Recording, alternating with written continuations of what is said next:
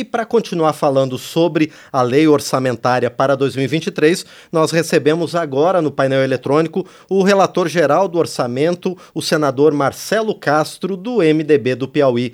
Senador, bom dia, muito obrigado por estar aqui no painel eletrônico.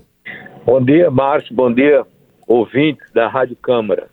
É um prazer me dirigir ao povo brasileiro para mais uma vez prestar esclarecimentos sobre a nossa atividade parlamentar e, evidentemente, sobre o orçamento, que é o tema de hoje que vocês vão me perguntar. Estou às ordens. Senador, em primeiro lugar, é um prazer receber o senhor aqui. A gente se lembra da, dos seus mandatos aqui na Câmara dos Deputados, então é uma alegria falar com o senhor novamente, agora da outra casa legislativa aqui.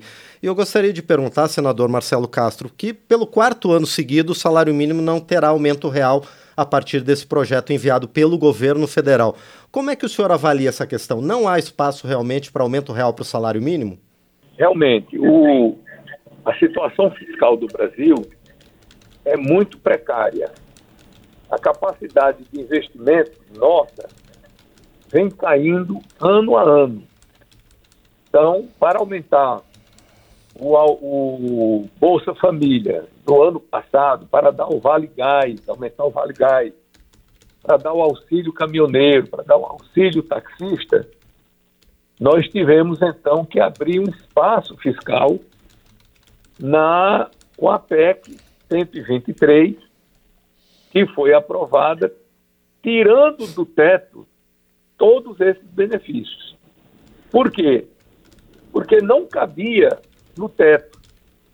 Então, o caso do salário mínimo, com essa política de teto que foi instituída ainda no governo do Michel Temer, que permanece, fica difícil de se dar um ganho real. O país está praticamente sem crescer há 10 anos, nós vamos para o décimo ano consecutivo com déficit primário. O que é que isso quer dizer? Quer dizer que nós estamos gastando mais do que o que arrecadamos, o que é um, um problema gravíssimo, tanto a curto, quanto a médio, quanto a longo prazo, porque a nossa dívida só está aumentando, porque nós não estamos amortizando, e é fazendo mais déficit. No, o normal seria, nós temos superávit todos os anos para ir abatendo a nossa dívida. Não, nós temos uma dívida fazemos mais déficit e aumentamos mais ainda a dívida além dos juros que são que vão se acumulando. Então, realmente a situação fiscal do país não é boa. Mas eu entendo que nós não podemos permanecer mais indefinidamente sem aumento real do salário mínimo. A sociedade precisa avançar. As pessoas precisam melhorar de vida. E nada para melhorar mais de vida do que o emprego, a carteira assinada e um salário digno. E é evidente que, com a estagnação que o país está, na prática, desde 1917, desde 2017, que o servidor, que o, o, o salário mínimo não tem reajuste no Brasil. E, senador Marcelo Castro, outro ponto também da lei orçamentária é o Auxílio Brasil. O governo acenou com o Auxílio Brasil de 600 reais, valor que está sendo pago este ano, mas o orçamento prevê um valor de 405 reais. É possível, em 2023, chegar a esse mesmo valor provisório que está sendo pago esse ano? Por, por iniciativa nossa, não. Nós não, não temos espaço fiscal para isso. Para dar esse auxílio de 200 reais a mais, nós teríamos que ter um espaço fiscal acima de 50 bilhões de reais. E nós não temos isso. O que é que pode ser feito? O mesmo que foi feito com o auxílio de 200 reais, que foi feito para a eleição que vigora até 31 de dezembro. Então, o que, é, o que foi a crítica que eu fiz ontem numa coletiva que eu dei para a imprensa brasileira? É que o Lula e outros candidatos à presidência da República, o Lula principalmente, está dizendo, está prometendo que, sendo eleito presidente da República, ele manterá esse auxílio em 600 reais. O presidente Bolsonaro também está dizendo a mesma coisa, que foi que eu disse ontem. Não, O Lula pode prometer. O Bolsonaro não pode. Ele é presidente da República. Se ele tem a intenção real de dar o aumento de que o auxílio continue de 600 reais no ano que vem, ele tem que propor isso no Congresso Nacional. Ele não pode prometer. Não há necessidade de prometer. Nada o impede de fazer a proposta. Quer dizer, quem é oposição, fala. Quem é governo, faz. Não tem por que ele prometer. Se ele tem intenções reais de que o auxílio continue pelo próximo ano no valor de 600 reais, ele tem que mandar uma proposta para o Congresso Nacional. Aliás, foi uma surpresa para todos nós, depois de tantos pronunciamentos dele, dizendo que o auxílio seria de 600 reais, e na peça orçamentária que ele mandou, não vem, vem é que são 400 reais. Quer dizer, se for aprovado o orçamento do jeito que o Bolsonaro mandou, não tem auxílio de 600 reais para o próximo ano. É, senador Marcelo Castro, o senhor também comentou na sua primeira intervenção sobre essa questão do déficit das contas públicas que já vem pelo décimo ano seguido e dessa vez a previsão é de 64 bilhões de reais de déficit nas contas públicas. De que forma o Brasil pode sair dessa armadilha de gastar mais do que arrecada? Primeiro, nós temos que crescer a solução para qualquer país, para melhorar a vida das pessoas, para ascender socialmente, para melhorar a qualidade da educação, da saúde, da infraestrutura, gerar emprego, renda, tem que, tem que crescer.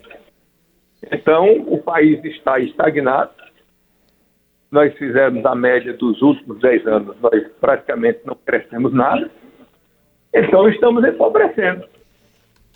Porque a renda per capita do país é o quê? É o PIB dividido pela população.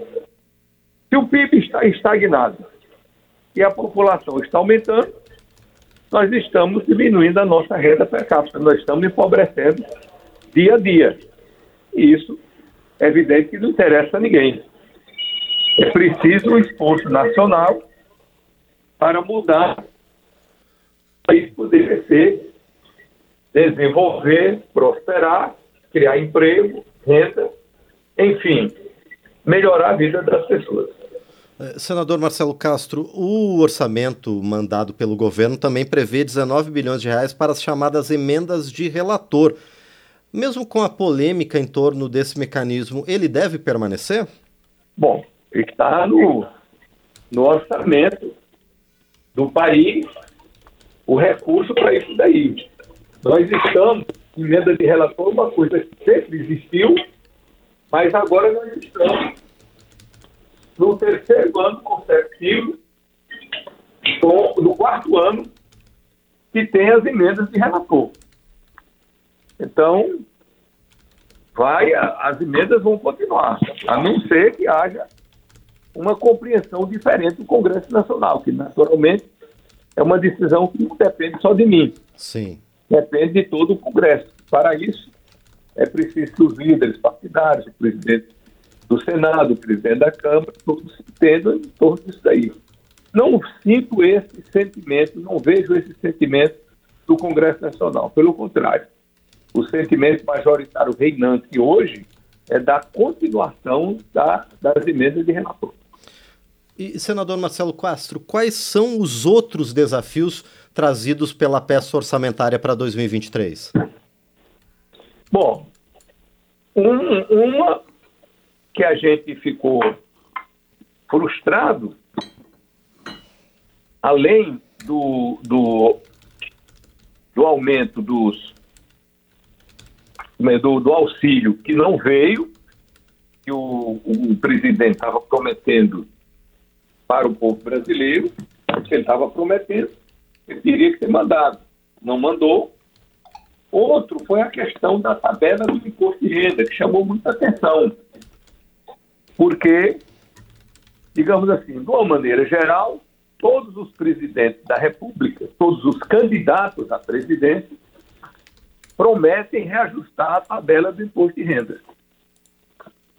O que mais prometeu de maneira mais enfática de todos os candidatos à presidência, que eu me lembro, foi o Bolsonaro, que foi muito enfático em prometer que, sendo eleito presidente, ele iria atualizar a tabela de cobrança do imposto de renda. E realmente é um absurdo a pessoa ganhar R$ 1.900, que é praticamente um salário mínimo, e pagar imposto de renda é uma coisa inadmissível. Uma pessoa ganha, ganhar 5 mil reais e pagar 1.350 de imposto de renda, realmente é inaceitável. Então, isso daí está achatando demais a classe média, está trazendo uma perda de, de, de poder aquisitivo muito grande da, da classe assalariada brasileira. Então, é claro que isso daí precisa ser corrigido. Só que o Bolsonaro prometeu durante a campanha, prometeu enfaticamente, e em 2019 ele não propôs o reajuste da tabela, em 2020 não propôs, em 2021 não propôs e agora em 2022 também não propôs. Só que ele comete ainda um, uma preciosidade do ponto de vista não é, da, da gestão. É que ele se declara a favor do reajuste da tabela e que vai fazer estudos para reajustar a tabela. Ó, ele é o presidente da República, ele tem que fazer estudo se ele é a favor. E ele já disse que é uma prioridade. Como é que é uma prioridade se em quatro anos de governo ele não propôs nenhuma vez é, reajustar a tabela? Então, o Bolsonaro passou muitos anos na oposição e parece que não se deu conta ainda de que ele é governo. A oposição promete, o governo pratica. Ou pratica ou não pratica. Mas o governo pode estar praticando. Como é que o governo manda uma mensagem para o Congresso Nacional e diz que o reajuste da tabela, a correção da tabela do imposto de renda é uma prioridade sua? Que prioridade é essa? Em quatro anos ele não propôs nenhuma vez. E agora que ele está dizendo que é uma prioridade, não propôs de novo. Sim. E, e, senador Marcelo Castro, aliás, a definição eleitoral, a definição do novo presidente ainda vai influenciar a definição final do orçamento para 2023? Acredito que sim. Qualquer que seja o presidente eleito, eu acho que a sua equipe é, econômica vai entrar em contato conosco para tratar das suas prioridades, para ajudar na confecção do orçamento. Perfeito, nós conversamos então com o senador Marcelo Castro, do MDB do Piauí, relator geral da Lei Orçamentária para 2023. Senador Marcelo Castro, mais uma vez eu quero reiterar que é um prazer receber o senhor aqui no painel eletrônico, como sempre, para esclarecer os nossos ouvintes, quem está acompanhando a gente também pelo YouTube, a respeito dos principais desafios e gargalos do orçamento brasileiro para o ano que vem. Muito obrigado, senador. Disponha. É um prazer. Muito bem, nós conversamos então com o senador Marcelo Castro, do MDB do Piauí, aqui no painel eletrônico, a respeito da Lei Orçamentária Anual para 2023.